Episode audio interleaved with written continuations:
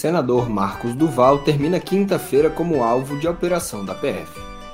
Ministro Toffoli, do STF, anula provas contra advogado Tacla Duran. E Lula tem reunião de 9 horas com ministros e pede melhoria na comunicação. Bom dia, boa tarde ou boa noite. Sextou. Sextão bom? Eu sou Olavo Davi e nessa sexta-feira, 16 de junho de 2023, eu te digo que há muitas reviravoltas em Brasília. Posso te contar tudinho, bem rápido, no pé do ouvido?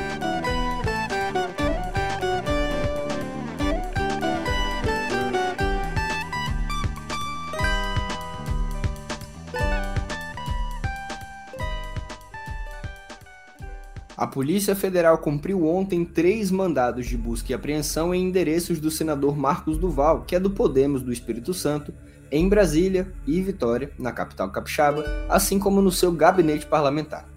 Além de documentos e computadores, seu celular foi apreendido. As redes sociais do senador também foram bloqueadas por ordem do ministro do Supremo Tribunal Federal.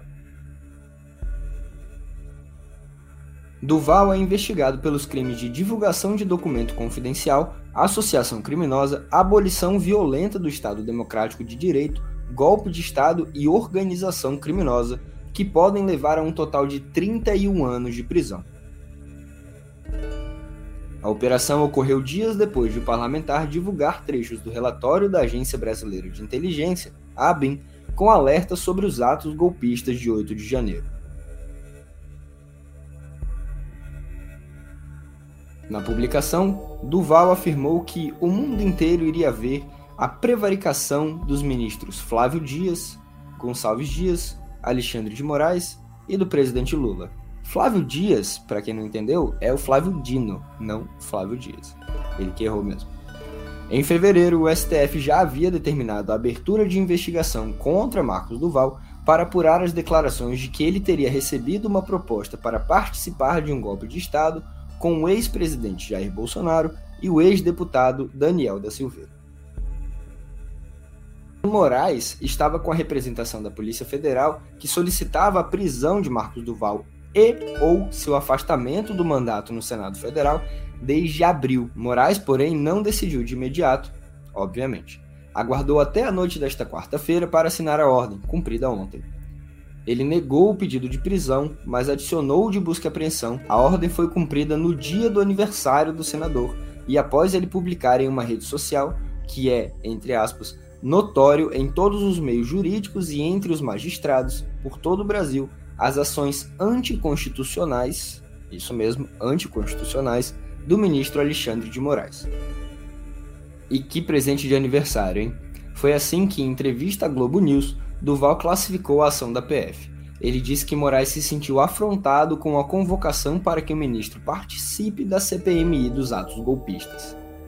Segundo ele, o requerimento foi feito porque, no relatório da ABIN, informa-se que o STF e o TSE foram comunicados anteriormente de que no domingo, o fatídico dia 8 de janeiro, aconteceria aquela barbárie. O senador também negou que tenha dado várias versões sobre o seu relato em fevereiro, acusando Bolsonaro e Silveira de organizarem uma reunião, no fim do ano passado, para propor seu envolvimento em um plano de golpe de Estado, e disse que não prestaria depoimento à Polícia Federal ontem e que não sabe se o fará na semana que vem. Essa entrevista, na verdade, ficou marcada nada hum, oficial. por isso aqui. Então, o senhor mentiu, o senhor mentiu não, quando não, falou à imprensa. Não, não, não. Para a imprensa, eu usei a estratégia da persuasão. Então, você, eu posso mandar para vocês documentos sobre isso para vocês entenderem. Senador, o, que o senhor que não precisa isso. me ensinar o que é persuasão. Até porque Então, eu então, entendo eu bem não o que é político. persuasão e entendo bem de mentira também. O senhor Não, está você dizendo pode que usa a imprensa para mentir. Como é que eu vou acreditar Não, que o senhor está falando a verdade agora? Haja paciência, hein, Natuza?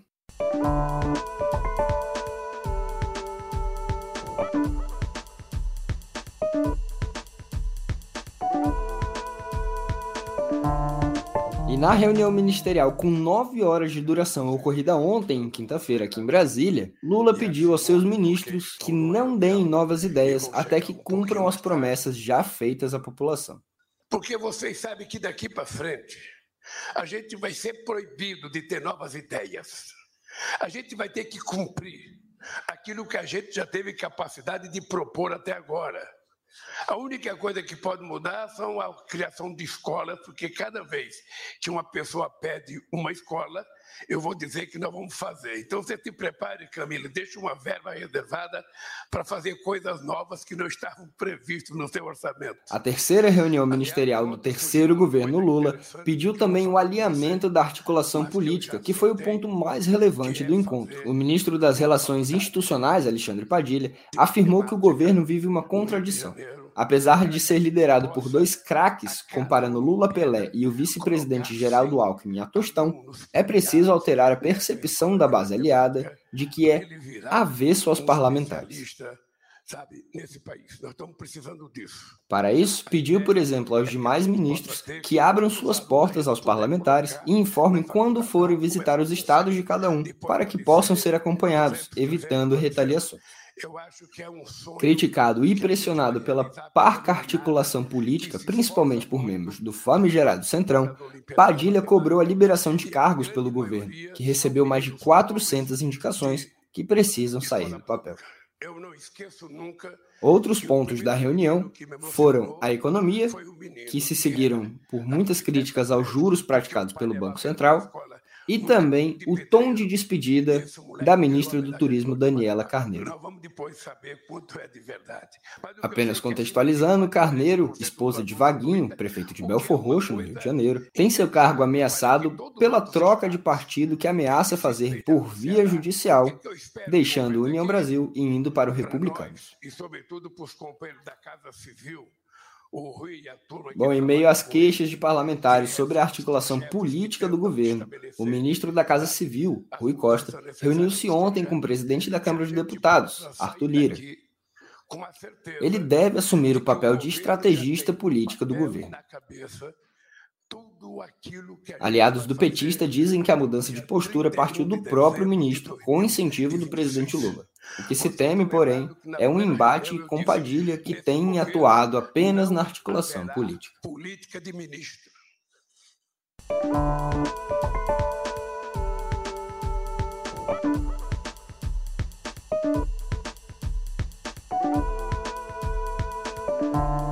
Para o deputado federal Marcos Pereira, do Republicanos Paulista, Lula vai passar quatro anos de mandato sem uma base sólida, e especialmente na Câmara. O parlamentar, que é também presidente do Republicanos, que é, por sua vez, um dos principais partidos do Centrão, disse ainda que não sabe se a troca de ministros resolveria o problema de articulação.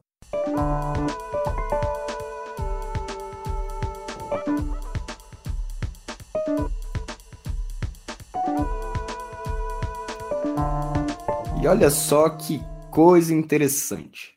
O presidente do Senado Federal, Rodrigo Pacheco, que é do PSD mineiro, disse desconhecer o projeto aprovado quarta-feira pela Câmara de Deputados, propondo tornar crime a discriminação contra pessoas politicamente expostas, ou seja, políticos. O delito teria pena de 2 a 4 anos, mais multa. Por não conhecer o projeto, como afirmou, Pacheco disse também que não pode opinar sobre ele. Ainda assim, garantiu que, quando o texto chegar ao Senado, que deve ser em breve, e analisado por comissões temáticas dentro da Casa Alta. O texto desse projeto é da deputada Dani Cunha, do União Brasil Carioca. O sobrenome não é por acaso. Ela é filha do ex-deputado caçado Eduardo Cunha, que também é ex-presidente da Câmara de Deputados. O projeto protege também potenciais laranjas de esquema de lavagem de dinheiro ou peculato, como explica Malu Gaspar.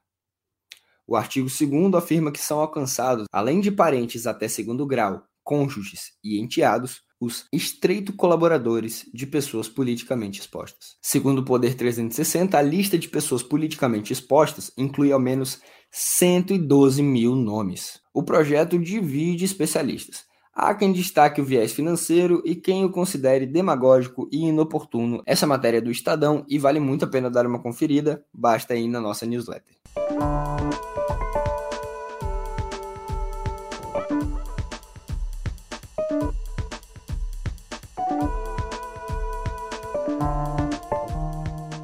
Vamos falar de Lava Jato?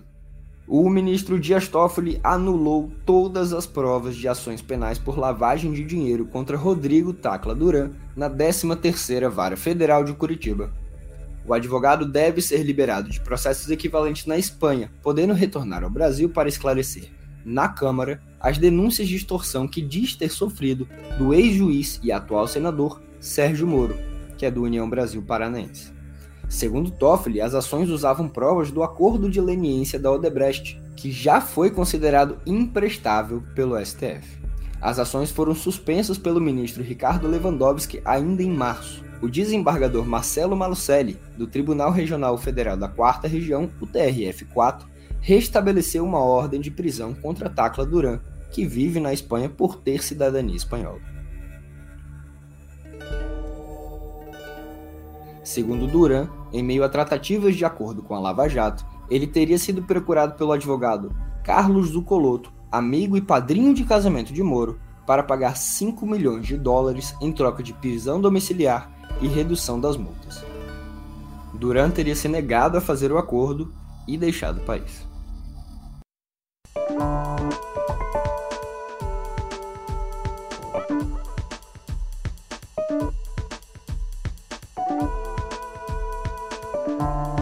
Mais uma derrota para Lava Jato, porque todos os 382 processados na operação poderão ter acesso às mensagens apreendidas na operação Spoofing, quando um hacker invadiu celulares do então juiz Sérgio Moro e de ex-procuradores do Paraná.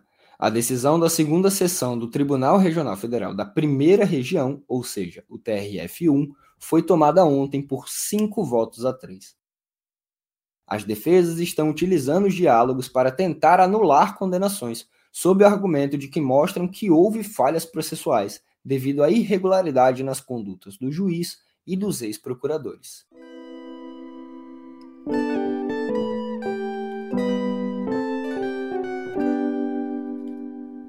Meus queridos ouvintes, minhas caras ouvintes, eu sei que cultura costuma ser uma quebra nesse noticiário meio maluco de política mas hoje, hoje tá bem difícil. Morreu em Londres aos 87 anos a atriz e política Glenda Jackson, vencedora de dois Oscars, três Emmys e dois BAFTAs. Oriunda do teatro britânico, estreou no cinema em 63. Jackson teve o seu primeiro prêmio de melhor atriz da Academia em 69 por Mulheres Apaixonadas, e o segundo veio quatro anos depois com Um Toque de Classe. Em 1992, interrompeu a carreira artística ao se eleger membro do parlamento pelo Partido Trabalhista, cargo que exerceu até 2015. Em 2016, voltou aos palcos e às telas. A gente atravessa o Atlântico, mas continua falando de pesar. Os Estados Unidos perderam ontem o editor Robert Gottlieb, que morreu aos 92 anos. Poucos foram os pesos pesados da literatura norte-americana que não contaram com seu talento. Sua carreira já começou com um clássico, Ardil 22, de Joseph Heller, de 1961. A lista incluiu vencedores do Nobel como Toni Morrison e Doris Lessing, como Michael Crichton, o ex-presidente Bill Clinton e o jornalista e biógrafo Robert Caro, para quem Gottlieb editou o monumental The Power Broker, entre muitos outros títulos. Descendo para o hemisfério sul, e falando de música, também tem luto. O rock brasileiro certamente não será o mesmo. Aos 64 anos, Luiz Schiavon, tecladista e fundador do RPM, uma das mais populares bandas dos anos 80, faleceu ontem. Schiavon começou na música pela música clássica, mas logo enveredou pelo rock and roll na adolescência e fundou o RPM com um amigo, Paulo Ricardo. O primeiro disco do quarteto, lançado em 1985, vendeu mais de 900 mil cópias, mas conflitos internos provocaram diversos hiatos na carreira da banda. Esquiavão compôs trilhas sonoras para as novelas da Globo e comandou o conjunto do Domingão do Faustão. Segundo a família, ele sofria de uma doença autoimune. Às três famílias e aos muitos amigos ficam os nossos pesares.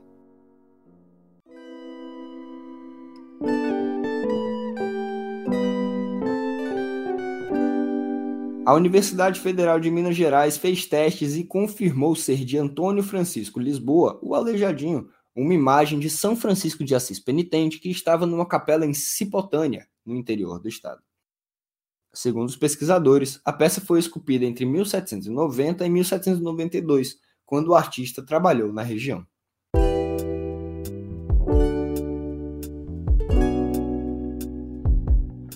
Vocês já pensaram em morar em Saturno? Eu já, dar umas voltas pelos anéis e tudo mais. E eu vou te dizer que está cada vez mais próximo. Deixa eu explicar melhor. Um grupo de pesquisadores encontrou altas concentrações de fosfato no oceano gelado de Encélado, a sexta maior lua de Saturno. É a primeira vez que fósforo é encontrado em um oceano fora da Terra.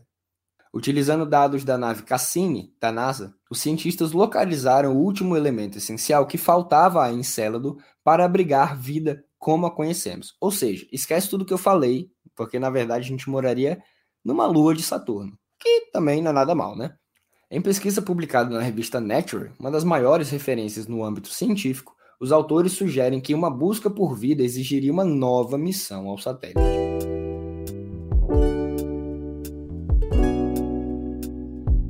A reforma do ensino médio continua dando o que falar, mas agora talvez dê para ser ouvido também.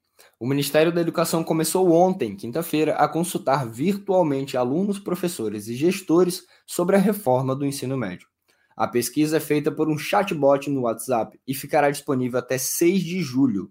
6 de julho, último dia da consulta pública aberta pela pasta.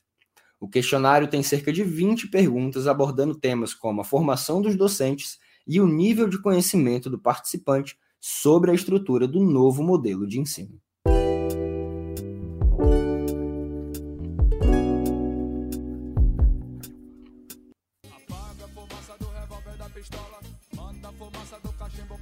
Acende, puxa, prende, passa, mas é uma erva daninha. Já pensou? Não, sem piada, porque o assunto é sério. Enquanto ocorrem batalhas judiciais pelo direito ao cultivo da maconha para fins medicinais, cientistas encontraram o canabidiol, o CBD, nas flores e frutas de uma planta presente em grande parte do Brasil. A trema mic... Opa, peraí que o nome é complicado. A trema micranta bloom é um arbusto de crescimento rápido e muitas vezes considerado uma erva daninha. Por não possuir THC, que é o que provoca o barato, que provoca os efeitos psicoativos em usuários da maconha, ela pode ser uma alternativa a pacientes com doenças como epilepsia e dores crônicas, já que não há restrições na legislação para o seu cultivo. Olha aí, uma brecha.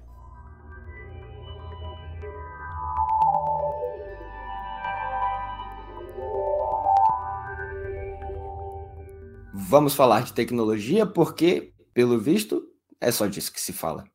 O otimismo do mercado com a inteligência artificial tem levado grandes empresas de tecnologia que investem no setor a alcançarem níveis recordes em valor de mercado.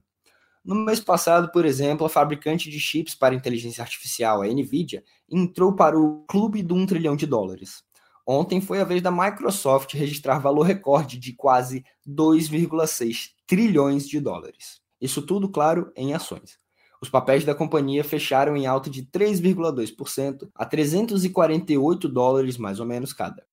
A Microsoft é vista como líder na adoção de tecnologia de inteligência artificial na indústria de software após investir bilhões na OpenAI, a dona do chat GPT. No clube do trilhão estão as companhias que superaram um trilhão de dólares em total de ações. A lista é liderada por ninguém menos que a Apple, que já se aproxima dos 3 trilhões de dólares. A bagatela.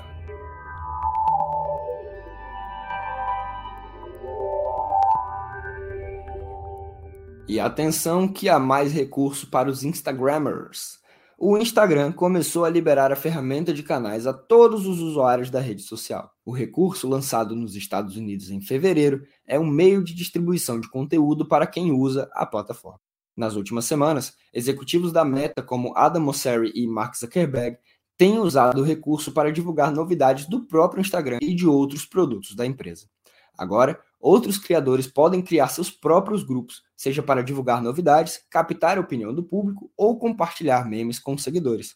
Também será possível abrir enquetes, promover o grupo para alcançar mais pessoas, além de definir data e hora para expiração do canal e adicionar moderadores para facilitar o gerenciamento de conteúdo.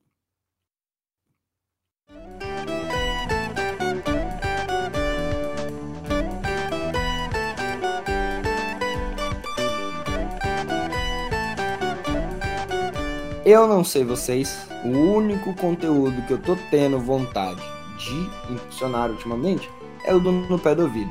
E alguns outros podcasts que, sinceramente, eu só tô ouvindo agora. Enfim, eu fico por aqui para deixar vocês curtirem a sexta-feira numa boa, numa tranquila. Por aqui, me despeço com a promessa de voltar na próxima semana. Até!